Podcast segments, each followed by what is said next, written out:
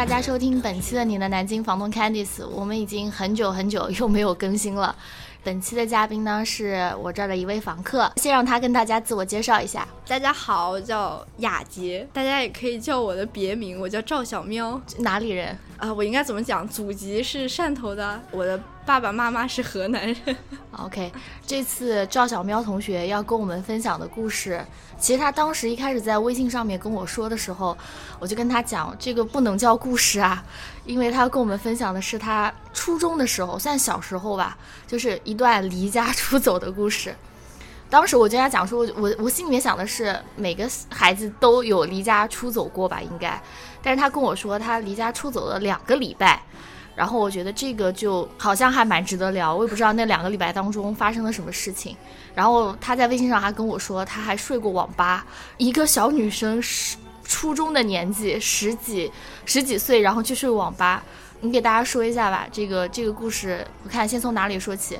先说你当时是几岁离家出走的？初二嘛，大概就十四岁那个样子。当时为什么会离家出走？其实也算是就是想体验一种新生活，毕竟在初中就是那种不羁的年纪，完全就是没有由来的，就是有一天突然突发奇想说我要离家出走吗？应该不是吧？你给我们描述一下，你那天从有这个念头到真正去实施这个行为，大概那一天都发生了什么事情？其实它是一个。有一点预谋的，我从开始有这个想法到走。大概有一两天的时间吧。当时准备的就是你不回来了吗？其实不是不回来，我我觉得我一定会回来的。但是我觉得我需要出去，我不能完全说让我自己待在这个地方，然后就一直没有别的东西来充斥我的。你当时学习紧张吗？就是你们学业应该还还蛮重的吧？其实初中的孩子都知道，考高中是一个其实挺。压力蛮大的，事对，压力挺大的事情。但是那个时候，就是我要把这些都抛在脑后，然后一门心思就是我想出去，我一定要出去，就是这个感觉。就跟现在我们有一些就想去北上广的那些心理，其实是有点相似的。对你当时的话。周围是有身边的朋友跟你一样的这种想法，还是说就是完全就是你就是自己这么想的？我旁边我能冒昧的问句，你那会儿学习成绩好吗？我其实初一的时候学习成绩挺好的，然后初二的时候，就是从我开始玩起来了以后就不怎么好，但是也不差，就属于中不溜的那种，好不好坏不坏。所以你当时预谋这个事情，什么样的一个就是契机会？触动你现在就是预谋开始就是计划这个事情了呢？契机来说的话，可能我会觉得是我对我现在的生活不满意吧。就是我觉得我那段时间就是觉得学业的压力也蛮大的，我还觉得就是我在一个地方待的待腻了，待腻了。对，有有这种心思，就是待腻了。然后还有一个契机就是，呃，我妈当时，嗯，为了什么刚取了钱。我看见了，对我还看见它放在哪里了，所以这简单的就是三个契机，所以就促成了我我就离家出走了。这个还蛮厉害的，不是，我是说这个厉害就让我就是蛮惊讶的，因为你那个时候生活的地方是河南，嗯，就是濮阳，对对对，其实是一个很小的城市，对呀，然后。就是只有十四岁，我想想，我十四岁那会儿在干嘛？我十四岁也在上初中，然后那会儿的话，哎，好像也叛逆的很厉害，对，但是没有像你这么夸张，就是敢，就没这么大的胆子，说就是看着钱，我就拿了钱我就能走，你你给我钱，我都不知道我往哪儿走。我们我们讲这个事情啊，不是让大家离家 出走啊，只是我们就觉得每个人成长的过程中总有一点这个事情嘛。对对对，像我也离家出走过，但是我只能在。家里面小区旁边的那个健身器材上面的小秋千上面哭哭了两个小时，我妈就把我找到了。嗯，没有像你这么夸张，就是能够离家出走两个礼拜这么多的。啊，说实话，你这么讲的话，我会觉得你是自己在秋千上哭，我我是已经达到了让我爸我妈哭的地步了。刚问你是你们家唯一的孩子？对对，我我们家就我一个。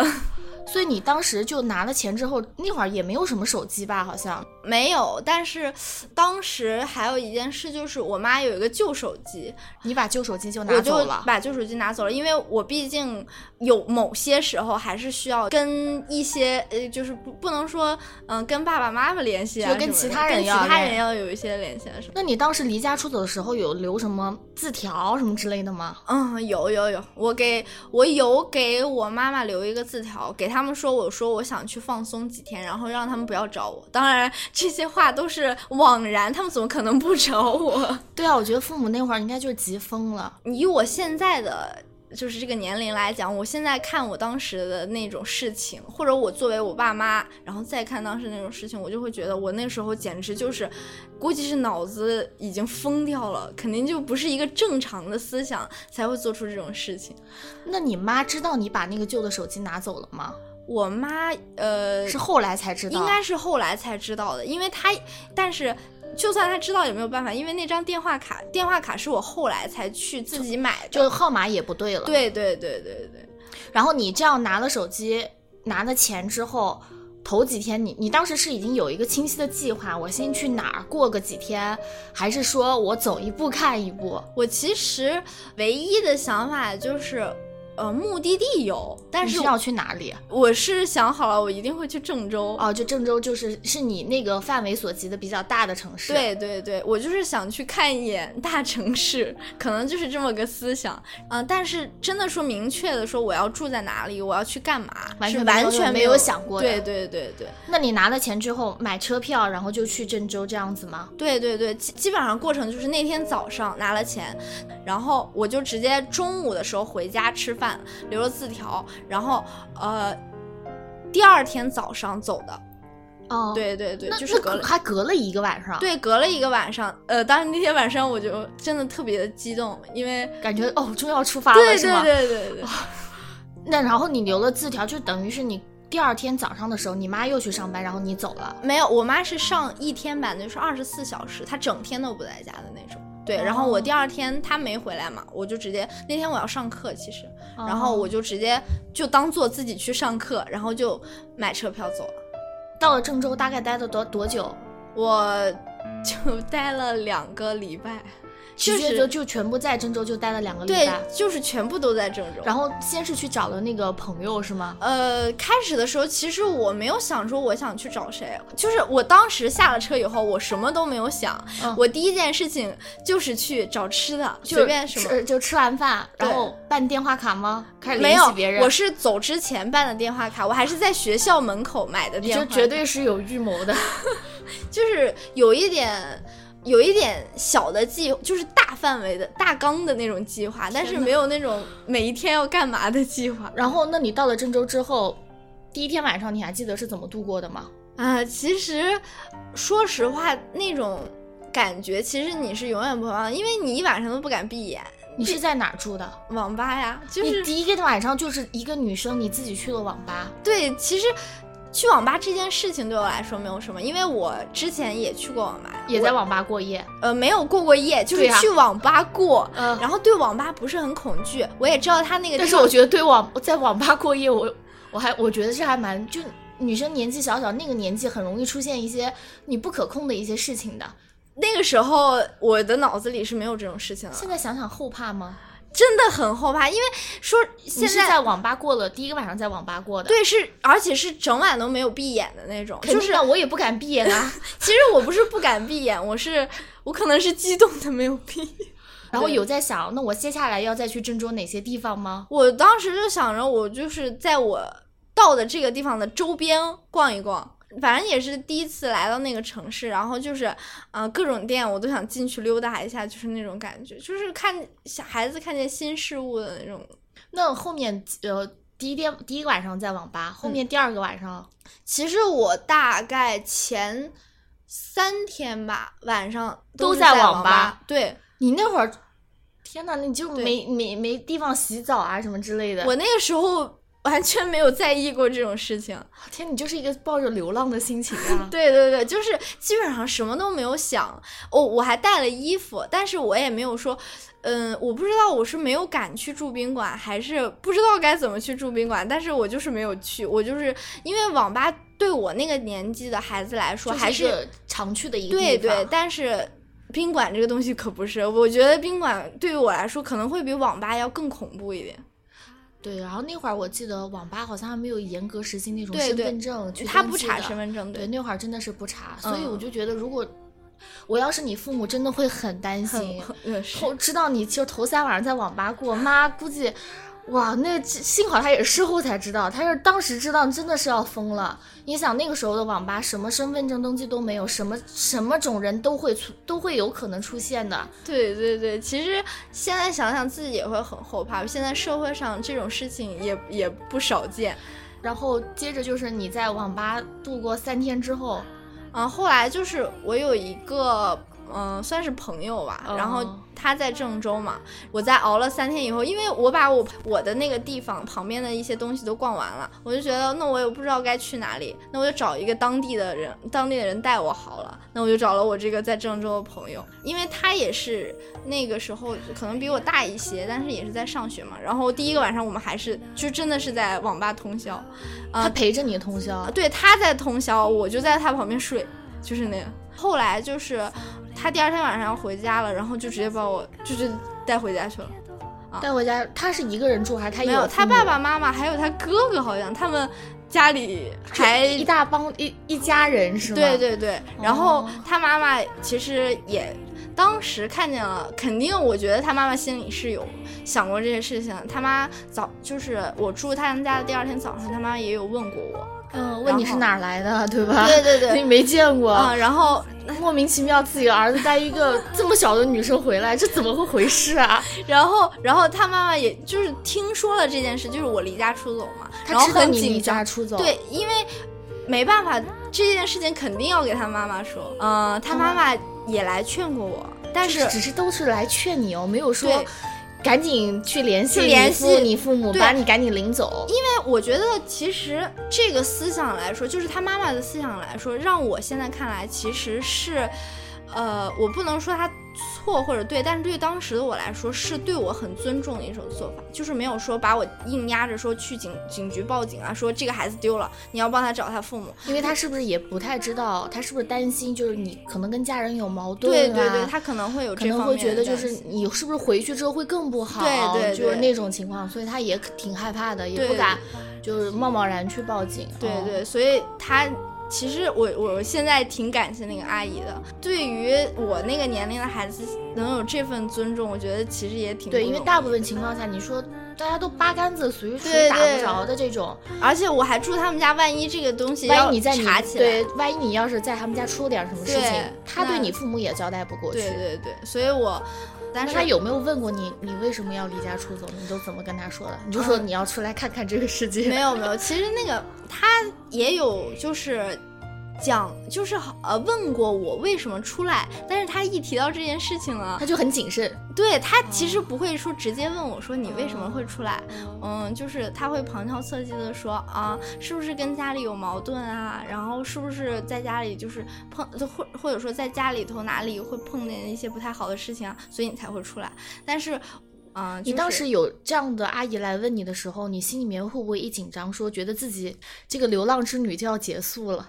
其实倒没有说害怕结束，其实我的内心里是知道这件事情肯定会结束的。你后来在这个就你这朋友家住了几天？基本上就住到我反悔的那天了，就是我跟我父母联系的那天。大概是住了多长时间？六七天吧，差一个礼拜，就差不多一个礼拜。我现我现在想忘问你，你当时从家里拿了多少钱走啊？我我好像记得是一千五。哦，对，但是那个年代一千五算小小一小笔钱了，对对对，可能够你在外面生活一个月了，我估计都差不多，就是你住等解决的情况下，真的是一个月能生存。对对对，后来你父母怎么找到你的？说实话，估计我如果不主动联系他们，他们可能就真的会报警了。就他们都没有报警，就他们消失了大概已经一个多礼拜，他们没有报警。对他们只是说真的说去找我们班同学，就跟我玩的好的，或者去找我班主任，然后哦问你去哪儿了？对，就去了解情况，然后或者说想去知道我为什么要出去，再判断一下我到底想去哪儿。你当时出走的这事儿，有跟自己的同学或者好朋友有说吗？跟我的好朋友说过我想出去，但是完全没有说我要去哪儿，因为我也也没有说过这个计划。对我也没有说过这个计划，我就担心说，万一他们真的就是被逼急了，要说漏嘴了，然后哦我就会被不情愿的抓回去。那后来你父母是怎么找到你的？就你自己主动联系他们了？我自己主动联系他们，因为觉得在外面玩腻了是吗？也不是，就是觉得，嗯、怎么说呢？就是有一件事情，郑州有一个人民公园，然后人民公园里面我印象很深刻，就是里面有一个过山车，过山车旁边还有个摩天轮。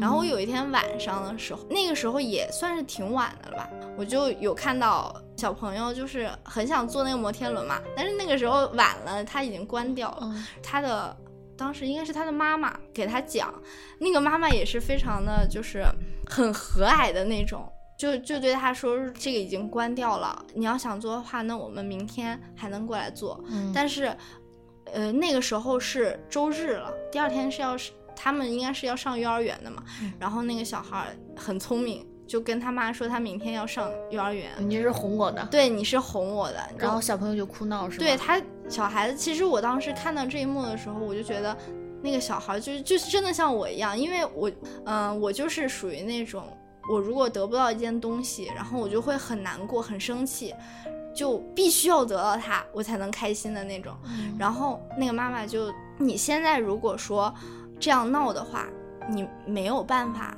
得到你想要的这个东西，因为它真的关掉了，我也不可能帮你开开它。你要是这么哭闹的话，我的心情也不好了。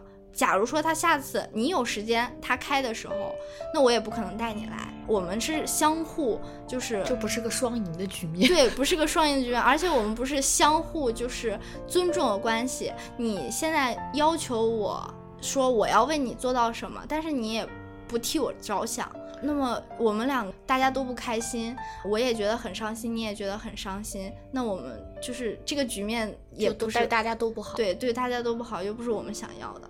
我当时其实就是也不叫做忽然一下想开了，就是其实有细细琢磨这种话，因为呃，我的妈妈她不是一个能说出这种话的人，因为她很直，嗯，她说话很直。然后她虽然说从小往大了，嗯，可能对我的管束没有那么多了，但是她不可能说给我讲出这么深的道理。就是他不会这么跟你有条理的、有耐心的去讲这样的道理。对对对，所以呃，我当时听完这个以后，我其实是有那么一点儿感觉，觉得自己好像不太懂事。对，就是觉得忽然一下就觉得我你考虑过你父母的感受。我我做这件事情就好像是我为了自己的。就是一点私心，我说我想出来，我想去看看，然后我就去看看了。然后我也说，嗯、我不顾说我的爸爸或者我的妈妈他们怎么样的去想我到底干在干什么，或者有没有遇到什么事情，我没有从他们的角度去考虑。就是我做了一个嗯、呃让我自己开心的事情，但是这件事情会让他们常非常对他们会让他们非常就是陷入一种很被动的局面，所以我那天晚上。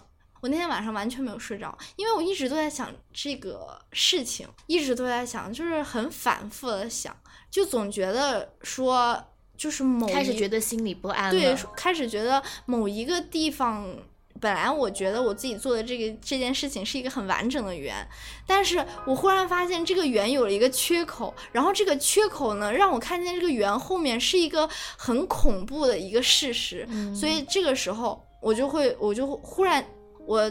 整个给自己构建的这个感觉就崩塌了，我就会忽然觉得我自己在做的事情不是一件正确的事。我开始走的时候还觉得这件事情很正确，对，我就是你肯定觉应该出去得你肯定会觉得这些事情正确，你才会说服自己去做。虽然这个事情看上去挺疯狂的，但你觉得我有站得住脚的理由啊。嗯但实际上就是你会发现，好像对于父母而言的话，就会让他们很担心。对，所以后来你就主动跟他们联系了。对我就因为这件事情，然后我就嗯、第二天早上起来，我就直接跟我爸爸发了个短信，他当天下午就过来了。你发短信就是怎么说？就说爸，我在哪儿，是吧？呃，其实我是谁谁谁，用一个陌生的号码给你爸发，你爸当时应该吓死的吧？估计我我估计我爸就是估计是震惊了，因为我跟他你后来事后有跟你爸，就是比如说事后或者说年纪大了之后跟他们再来交流，他们有当时说他们当时的心情吗？对，其实我回去了以后，嗯，过了没多久吧，然后我妈妈，我妈也，嗯，虽然说他说话很直，但是他其实也有想过这方面，就是想想想我为什么会做这件事情，他也有跟我聊，他说他那几天是什么心情，然后跟很多很多我的同学聊天，然后还跟嗯我我玩的很好的朋友的妈妈。然后他们两个还在交流，就是说我到底为什么会做这件事情，然后还有我会我到底会去哪儿，然后也有他也有跟我说这些，然后嗯，你爸呢？我我我的爸爸，我爸爸其实是一个比较少话的人，就是、嗯不是就是典型的父亲的形象。对对，他从小扮演的角色就是碰到大事他会给我讲道理，但是小事小事他不会管我的那种。当时你给你爸发的短信就是我是谁谁谁谁，对，我就给他说我在哪哪哪儿啊，我我就给他说，我说爸爸，我在哪哪哪。我爸看了一下，我当时你爸当时有没有看到你这个短信，立刻给你打一个电话过来确认这个是你本人啊？他有打电话过来，然后他打电话过来的时候，我当时在哭，我也讲不清楚我到底。天呐，你爸吓死了！对我，我也没有，我也讲不清楚我到底当时处于一个什么状态，然后我到底具体在哪儿？我爸就给我就给他说，就是最后我们两个确定就是下午的他就过来，然后我要在哪儿等他。然后你爸过来下午就把你领回家了，还是怎么的？说实话，我爸是一个非常细腻的男人，然后你爸就是接到你之后，也没有立刻说要带你回家，没有他就是我爸接到我了以后，他开始的时候情绪很激动，因为有一一上来就责怪你说你没有没有没有完全没有，我爸不可能做这种事情。他不会跟我表达这些的，就是，嗯，他觉得一个孩子来说，你让他知道这些，他就算是懂了，他也没有办法，他只可能更急。我爸是这种思想，所以说他不会跟我去表达说家里面有人在等我，或者我做这件事情让别人怎么怎么样了，然后他就是你们见到之后，你爸就是就是询问我，就是说你现在就是是把你带到一个什么地方，你俩去聊没有没有的，吗？我们两个就是在人民公园见的。哦然后我就是坐在长椅上，我爸爸问我，嗯、出来这么几天，嗯想想回家了吗？嗯我说，然后我当时其实沉沉默了一会儿，没有说话，因为嗯我我不知道该怎么表达，说我到底想回家还是不想回家。你自己是不是当时也没想清楚到底要不要回家？对对对，我只嗯是就见到了我爸爸，然后觉得安心了不少。然嗯后呢，我爸就说要带我去，嗯、就是别的地方逛逛。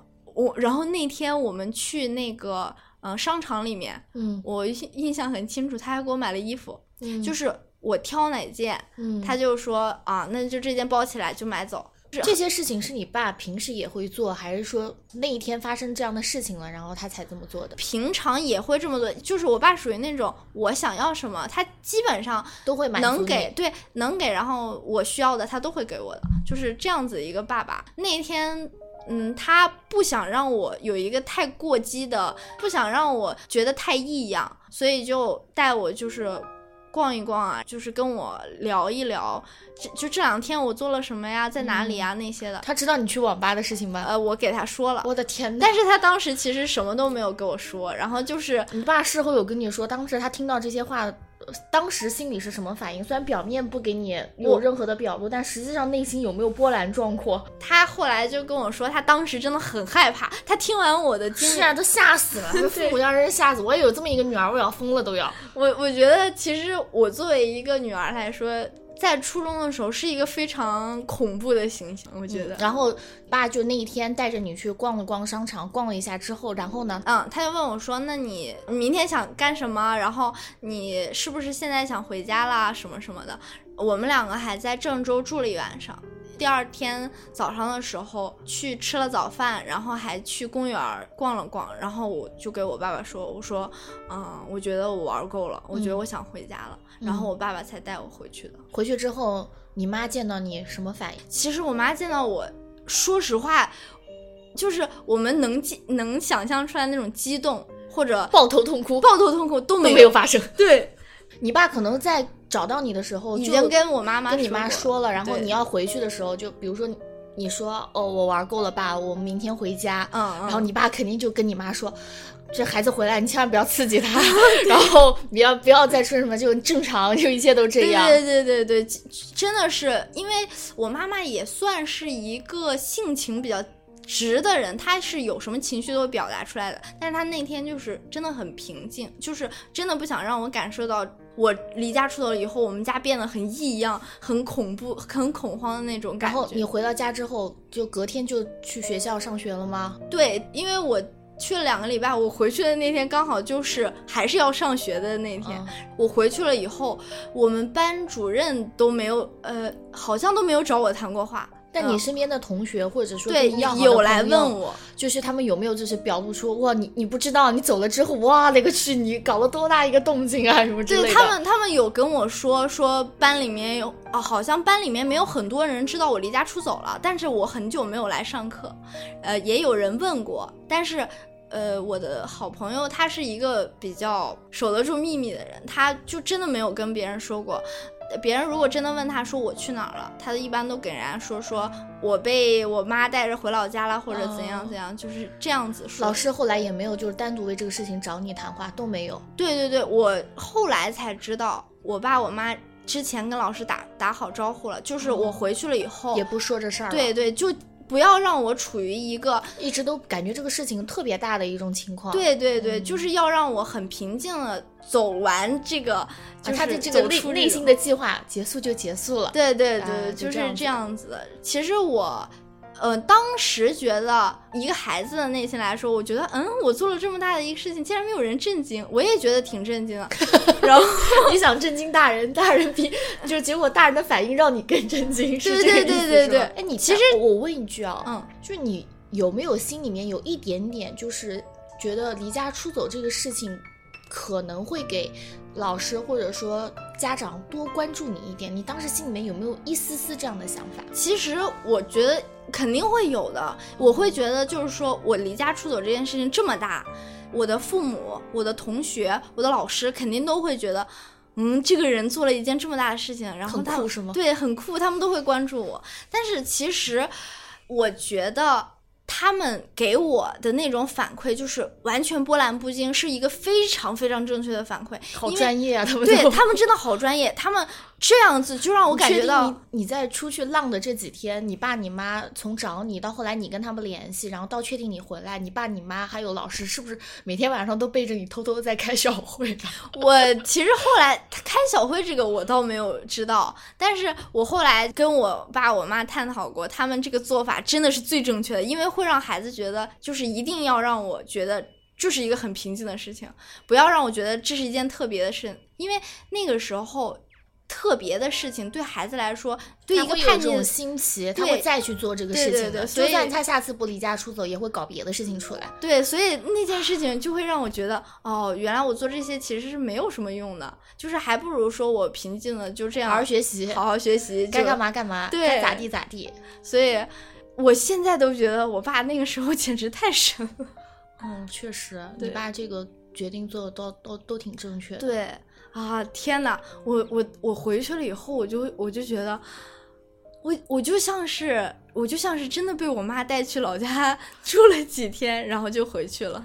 然后以后的话，心里面还会有就是说，我想再出来看一看更多，还是说其他的这种感受？我是觉得每个人的不不同的经历吧，然后我的这个经历对我来说呢，就会让我感觉到做什么事情的时候，还是要有后顾之忧。就会开始考虑别对，人就会的感受了。开始考虑别人的感受。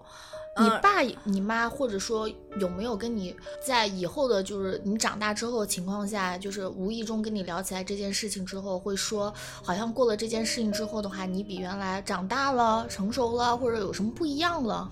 其实长大成熟不一样，这这些变化太大了。我爸我妈是觉得，就是我做事情会比之前要来的考虑的多，就算稳重了吧。嗯，往大里说就是稳重了，就是不像是以前那样，就毛毛躁躁说说干嘛就干嘛那个小孩了。对对对，我觉得，嗯，离家出走这件事情其实对我来说是有影响，但是没有说真的很彻底，就是说让我立马变成了一个嗯很好很积极的样子。但是他的那种影响是属于潜移默化的，就是让我慢慢的去理解说。呃，我该干什么事情，我该做什么，然后我该怎样对待别人，我做事情的时候会有什么别的影响，就是让我慢慢去懂得这些事情，就说明最后这个事情还是比较算比较完美的解决了。就当你就是成长的过程中一个小插曲，你父母也就是。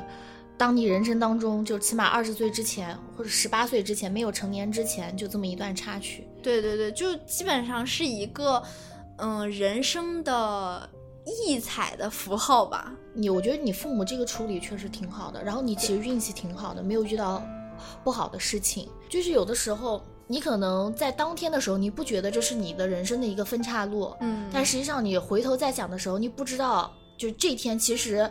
你站在人生的一个十字路口，你是运气比较好，嗯，这个路好像走走走，最后走回来了。对对对。如果说有的时候会发生的运气不好的事情，你可能慢慢就走上那条不好的路，可能会。导致你走偏，嗯，其实这个风险事后想想看是非常大的。对，其实你真的想到离家出走那几天，我现在回想起来真的是后怕的，就不知道自己哪来那么大的胆子。对对对，可能那个时候就是仅凭一股初生牛犊不怕虎的劲儿吧，然后就觉得世界。在我的印象里面，世界就是很美好的，不会有什么事情，然后我就走了。对，如果幸好你在郑州还是有朋友的。对对。我其实不敢，不太敢想象，如果你在一个，你是后来你是在同一个网吧还是不同的网吧待的？我是在同一个网吧，因为如果你在同一个网吧待，万一有什么不好的坏人盯上你的话，你这很容易就成为别人的目标。对对对，其实现在想想，就是真的那个时候，真的如果有一件事情是错了的。那我觉得对我整个人生打击都是颠覆性。对对，你肯定从此以后就是不是这样的一个生活轨迹和这种道路。好啦，反正这期的这个故事就赵小喵跟我们分享他离家出走的。我觉得每个人人生成长当中总会有一些你回头想想很幼稚的事情。对对。但是就是。如果说有人正在想这种幼稚的事情的话，那真的就是还是要多考虑一下别人的感受。嗯，就像我想说的一句话，就是你们那个时候想到的一些你的想法，其实，在你再往后里来想，就不知道说你往后很久回头来看的时候，会觉得你就会怎么会当时那样想？对，就会觉得啊，这真的是一个我以前为什么会有这样的想法，就是一个很傻的事情。嗯。好啦，谢谢赵小喵给我们分享她的经历。如果大家有故事的话，可以关注您的南京房东 Candice 这个公众号。然后的话，我希望下面有人可以继续来录节目，不然这种属于一个月都更不了一次，我实在是有点崩溃。好了，谢谢大家。我们都曾有过风雨过后的沉重，形同陌路的口，但心却还流通。我们一起走过这些伤痛的时候，抱着碎裂的心，继续下一个梦。也知道我们并不会退缩，狂奔的念头不曾停止温柔。一直到将来我们都成熟。就不再困惑，生命有多少过错？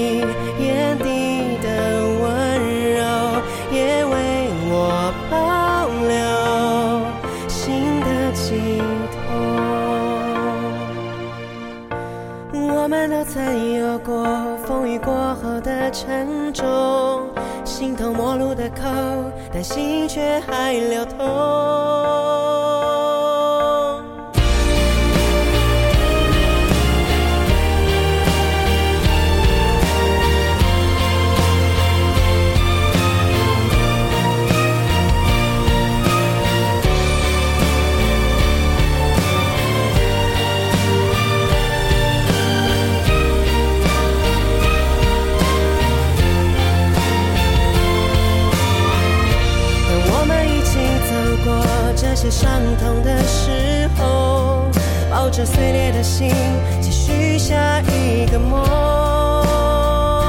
一直到将来我们都成熟，就不再困惑，生命有